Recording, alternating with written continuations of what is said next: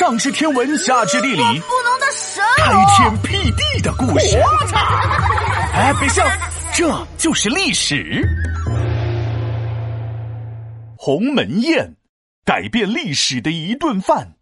皮大龙，我爸这脾气也太古怪了吧？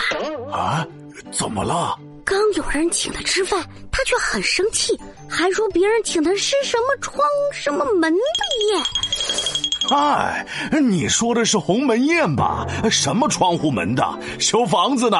对对对对，就是鸿门宴。有人请吃饭多好呀！蛋糕、甜甜圈、珍珠奶茶、方便面、火锅米饭、大盘鸡，请勿请莫别客气。哈哈哈哈你呀就知道吃。鸿门宴可是历史上一个经典的故事。这除了吃还有故事呢。哎，你快给我讲讲。那讲完你要请我吃饭？没问题。好，嘿嘿。还记得我之前跟你说的吗？秦朝末年，各地纷纷起义，这些起义军渐渐发展成了两支主要的力量，一支是项羽的军队，另一支是刘邦的军队。本来项羽和刘邦约定好了，一起合作对抗秦国，但万万没想到，刘邦率先攻进了关中，让秦王投降了。这多开心呀！刘邦是开心了，但项羽不开心呀。为什么？因为刘邦的手下曹无伤偷偷跑来和项羽说。大王，大王，你要注意！今天我偷偷来告密，刘邦自己想称帝，你说生气呀不生气？哼，生气！项羽听完那是特别的生气，心想：凭啥呀？说好了我们一起攻打天下的，你咋自己先动手了？再说了，打败秦国我出力最多，巨鹿之战我四处奔波，你攻进关中是跟我撒泼，今天要跟你决斗，不再退缩。所以两个人打起来了。还没打呢，项羽这边又有人跑到刘邦那一方去告密了。咋又告密呀？我们小学生都不干这么幼稚的事儿。这回给刘邦告密的还不是一般人，而是项羽的叔叔项伯。啊，胳膊肘往外拐啊！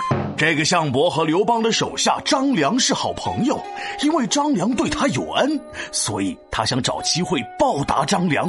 于是，项伯偷偷找到张良说：“恩公啊，你快跑吧，我们家项羽要来攻打刘邦了。”哎，这项伯是不是项羽的亲叔叔？我不知道啊，亲生的猪队友肯定是没跑了。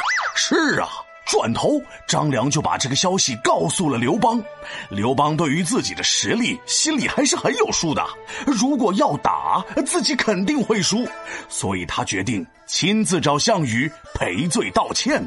而项羽就在鸿门这个地方设宴招待了刘邦。妈呀，终于可以开饭啦！哈哈，你个小吃货，你以为鸿门宴真的是一顿饭吗？那可是惊心动魄的历史啊！怎么了？桌子上有可怕的菜吗？可怕的菜没有，可怕的事儿倒是马上要发生了，那就是是什么？那就是要知后事如何，且听下回分解。皮大龙，你给我回来！又卖关子。皮大龙敲黑板。历史原来这么简单，刘邦先把关中占，想称帝王自己干，项羽气得肝儿颤，必须要让你好看。